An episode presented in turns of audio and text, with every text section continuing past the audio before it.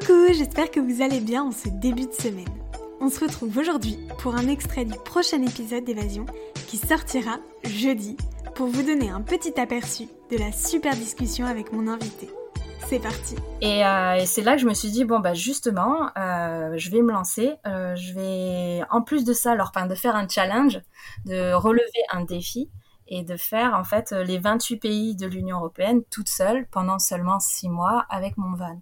Et donc bon à ce moment-là quand j'ai annoncé ça, j'avais pas encore de van, j'avais rien du tout. Donc c'était un petit peu, on va dire, un projet précoce.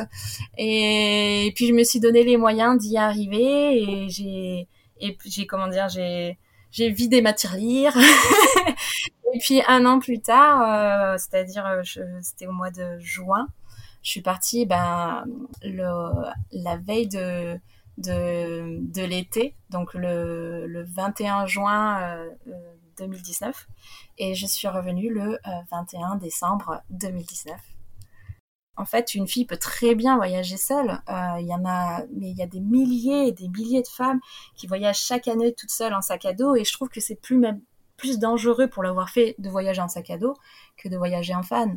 En fait, quand on voyage en van, on est dans un véhicule qui est quand même fermé, on a tout son confort.